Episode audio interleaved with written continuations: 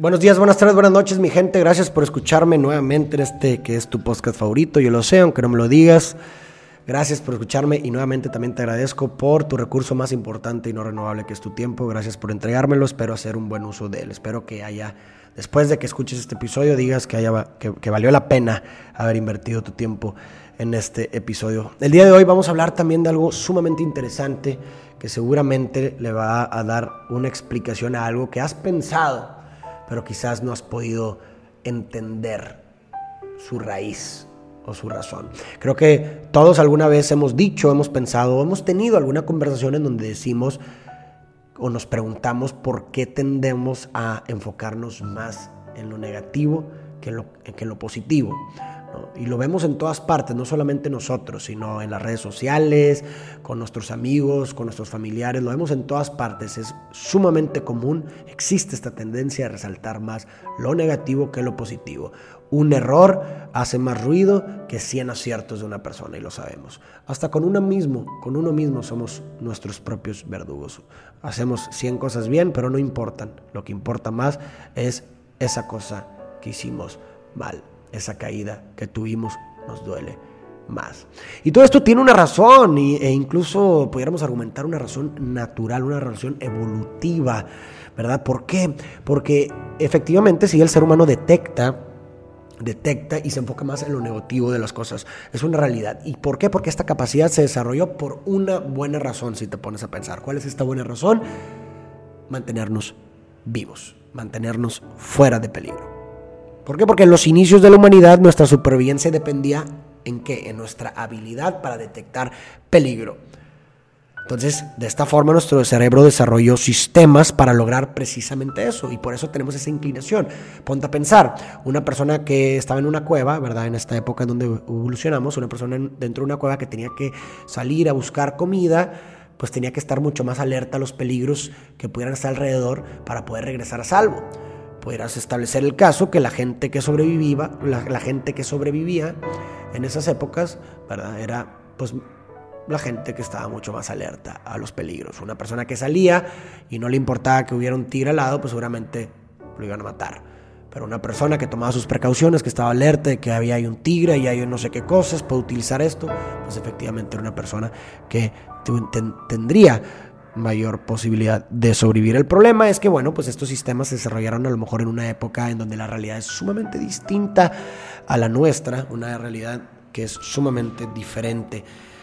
Y pues tal vez en ese momento en donde a lo mejor el peligro físico era mucho más inminente, pues tenía mayor sentido ese funcionamiento. El problema es que hemos avanzado tan rápido que en nuestra época, pues tal vez el peligro físico ya no es tan inminente como en aquellas épocas. Y esto no nos ayuda en lo absoluto. ¿Por qué? Porque estos sistemas encuentran objetos que pues a lo mejor no son de peligro físico, pero pues nos causan igualmente una indignación porque representan simbólicamente una amenaza a la supervivencia. Insisto, simbólicamente, no es que una crítica de alguien más o un error tuyo realmente sea una amenaza a tu supervivencia, pero quizás simbólicamente lo representa.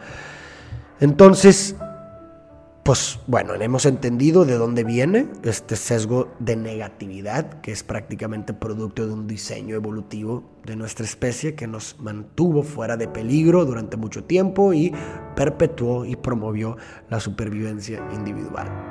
El problema es que esta capacidad, insisto, recapitulando, es lo que estoy haciendo, recapitulando, el problema es que estos sistemas, pues que nos mantuvieron fuera de peligro durante mucho tiempo, nos sirven, pero también en ciertas situaciones nos perjudican.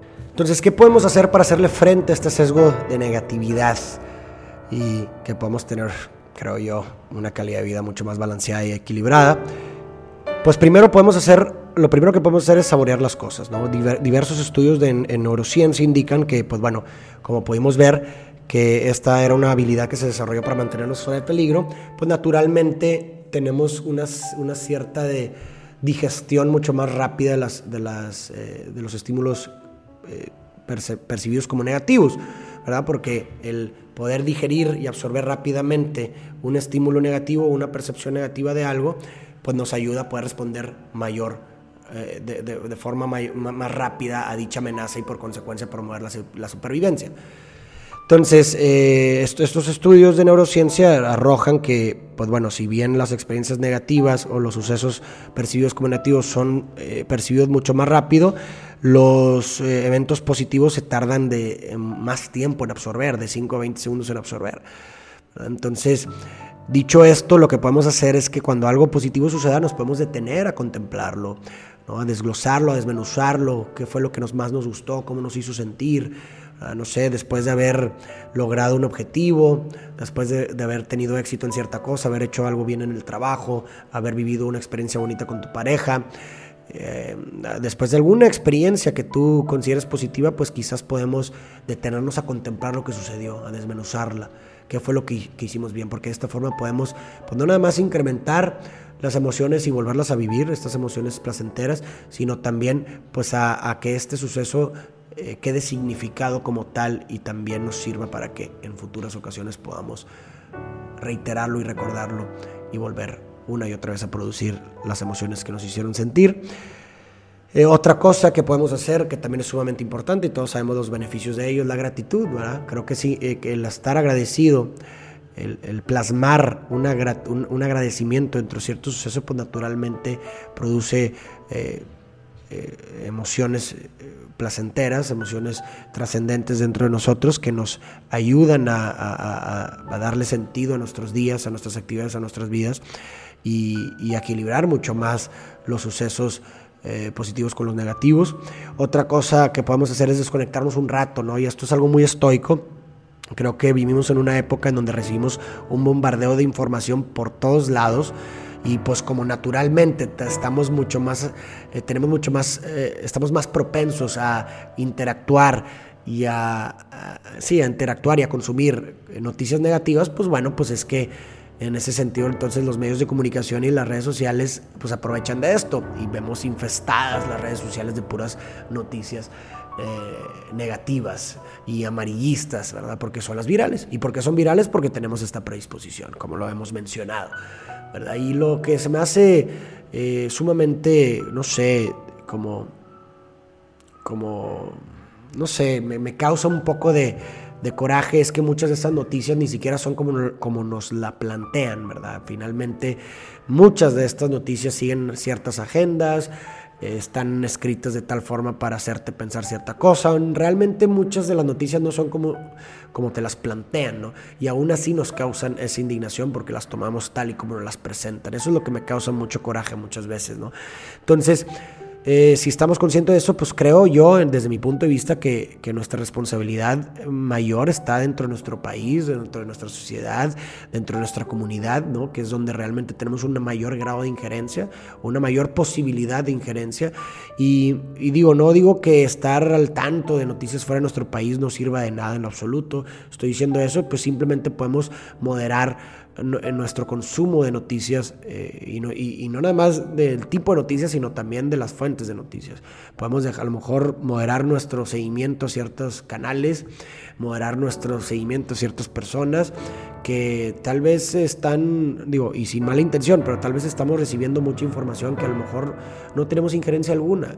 ¿verdad? Y siempre he pensado que si, el costo, si, si la paz que te está quitando versus el aporte que tú estás ofreciendo es mayor, pues entonces no tienes injerencia alguna ahí, O sea, no, tienes por qué estar consumiendo dicha noticia que, eh, de cual una, no sabes qué es lo que está pasando realmente y dos, no estás aportando absolutamente nada a dicha situación. Entonces prácticamente no, no, sirve de nada, no está teniendo ninguna trascendencia que estés consumiendo ese tipo de noticias.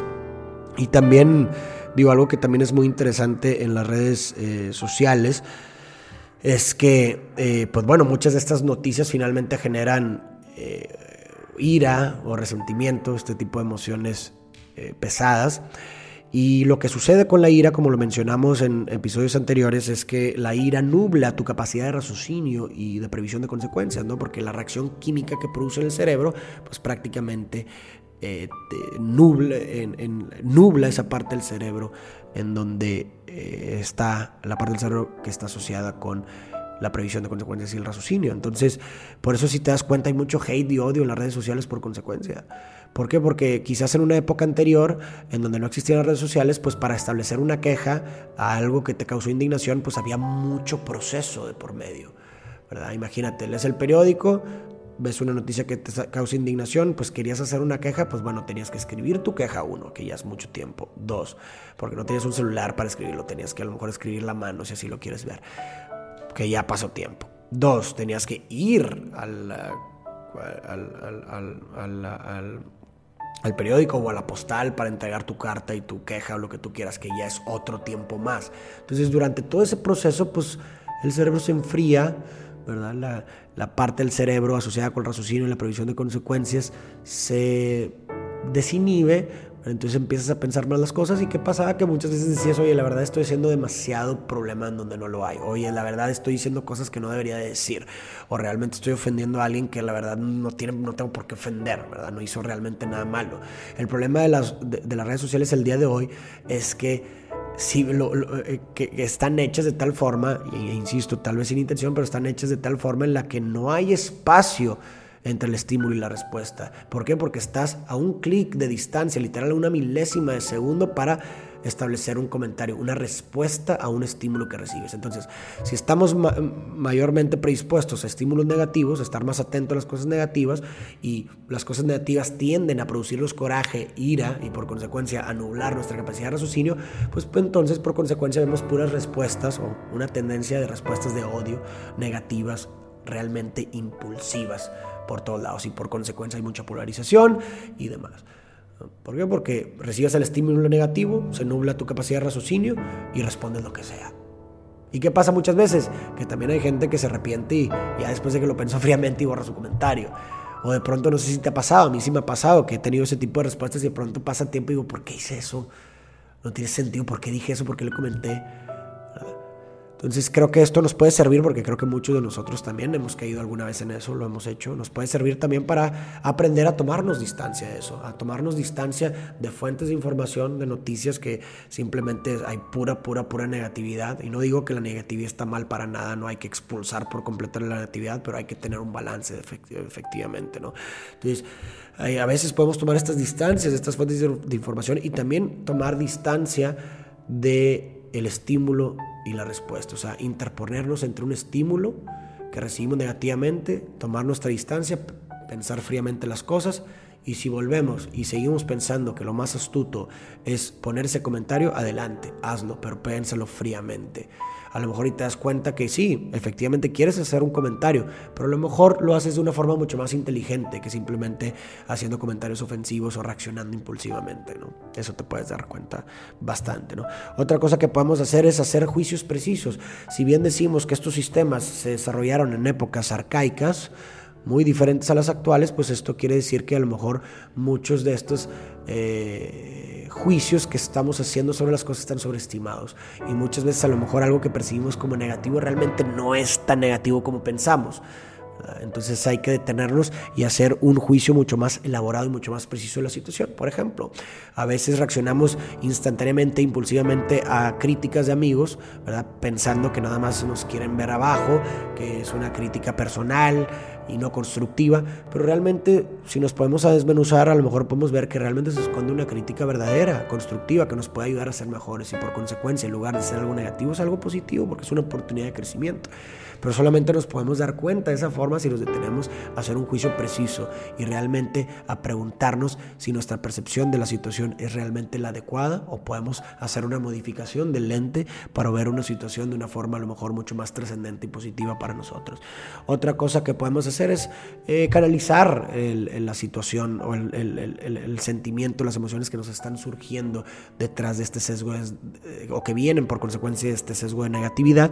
Podemos canalizarlo a algo algo que nos pueda ayudar, por ejemplo, a un juego, un rompecabezas, ¿no? Toda esa energía se descarga en ese objeto y muchas veces nos hace sentir relajados y nos hace enfriarnos, pensar las cosas mucho más, de forma mucho más astuta, con mayor raciocinio y por consecuencia una, una respuesta más, inteligente, un sudoku tal vez, un rompecabezas o incluso un poema, ¿verdad? Cuánta, siempre digo que eh, la materia prima o hay, eh, la materia prima de, de, finalmente los poemas son las emociones, ¿no? Entonces, si, si estamos en una situación emocional, pues eso es materia prima que se puede construir en una obra de arte. Entonces, pues tal vez pudiéramos verlo de esa forma. Pero bueno, gracias por escucharme, espero que te haya servido este capítulo. ¿Qué piensas? Compárteme eh, si te has dado cuenta de alguna vez en las que has tenido este sesgo de negatividad, en donde a lo mejor te has eh, culpado bastante por haber hecho, por haber caído alguna vez y que no fuiste capaz de ver todos tus otros logros o cosas que hiciste bien. ¿Qué piensas al respecto? Compárteme. Eh, tus pensamientos. Si crees que este episodio le puede aportar a alguien, no dudes en invitarlo a que lo escuche. Eh, gracias por compartir también este episodio, este podcast, que no sería lo mismo sin ti. Gracias nuevamente y nos vemos a la próxima.